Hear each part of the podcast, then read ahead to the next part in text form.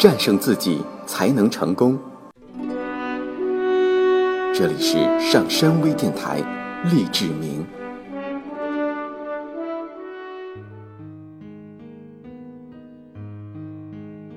主宰自己的能量。如果你确实希望摆脱各种病态行为，在生活中有所作为，并做出自己的选择，保持身心愉悦，你就必须像完成任何一项艰巨任务一样，对自己严格要求，摒弃迄今为止所养成的自我挫败的思维方式，控制自己的情绪，激发出内心的正向能量。每每回首，你都将注意到一个伴侣无时无刻不跟随在自己身旁。由于没有适当的名称，暂且称为“你的死亡”。对于这位伴侣，你或者仅仅感到恐惧，或者利用他来为自己服务。究竟应该如何对待他？选择得由你来做出。生命是如此惊人的短暂。而死亡的阴影又无时不在，所以你可以扪心自问：我应当拒绝做我特别想做的事情吗？我应该按照别人的意愿去度过自己的一生吗？追求物质享受是那么重要吗？拖延时间是一种正确的生活方式吗？你对这些问题的答复大概可以归纳为几个词：生活、我行我素、享受、爱。你或者可以为自己的死亡而徒劳无益的担忧，或者可以利用死亡来督促自己学会真正的生活。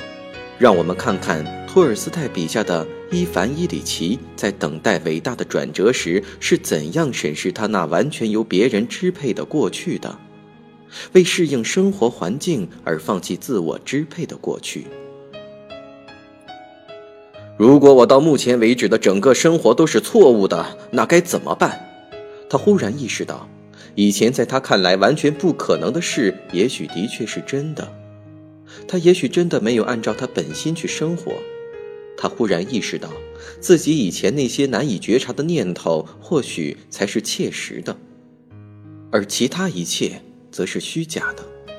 他的职业义务、他的生活以及家庭的整个安排，还有他的一切社会利益，也许完全都是虚无的。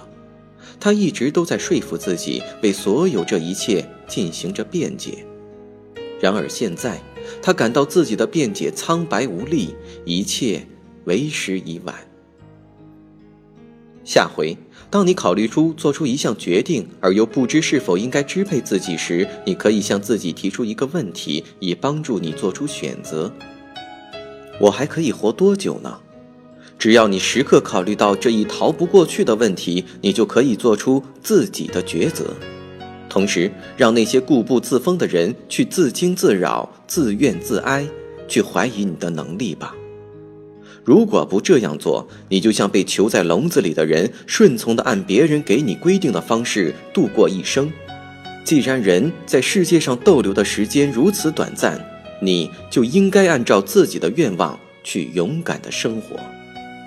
要想主宰自己，就需要摒弃一些常见的荒谬观点，其中最主要的一点就是认为衡量一个人的智力要看他能否解决复杂的问题，能否在阅读、写作。或计算等方面达到一定水平，能否迅速地解答抽象的方程式？根据这种观点，只有高学历才是衡量一个人成就大小的标准。这会助长一种高知势力倾向，并会使得另外一些人悲观失望。人们现在往往以为，一个人如果拥有高学历，如果某一方面成就突出，如数学、科技、词汇量。记忆力或速读，他就是聪明的。事实上，衡量智力更切实的标准是，能否每天以至每时每刻都运用正向的能量，真正幸福的生活。如果你很幸福，能充分的利用生命的每分每秒，你无疑是一个聪明的人。善于解决问题的确有助于实现幸福。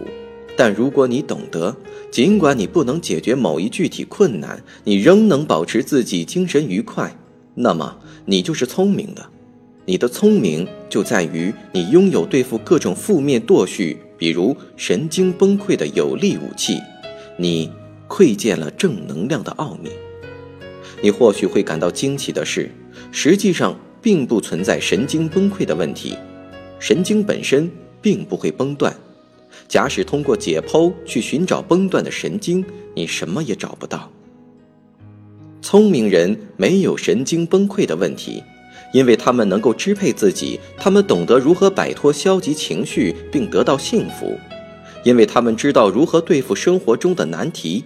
请注意，我并没有说解决问题。聪明人评价智力的标准不是看其解决问题的能力如何，而是看其保持精神愉悦、保持自我价值的能力如何。因此。根据自己在困难条件下所选择的感情，你便可以确定自己是否是一个真正聪明的人。我们每个人所面临的生活困境几乎是一样的，因为任何人只要同其他人进行社会交往，就会遇到相似的问题。意见分歧、矛盾冲突和妥协让步都是生活中的常态。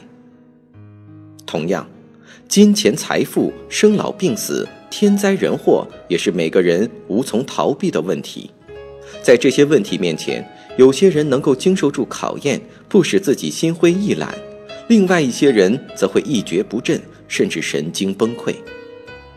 由此可见，一个人如果认为这些问题不过是生活的一部分，并且不以这些问题的存在与否作为衡量幸福的标准，那么他便是最聪明的，也是难能可贵的。要想主宰自己，首先需要培养一种崭新的思维方式，这无比艰难，因为我们社会中的许多因素都妨碍着个人支配自己。你一定要确信，你每时每刻都能做出情感上的选择。你也许从小到大都认为自己的情感是无法控制的，愤怒、恐惧、怨恨、爱慕、喜悦、欢乐。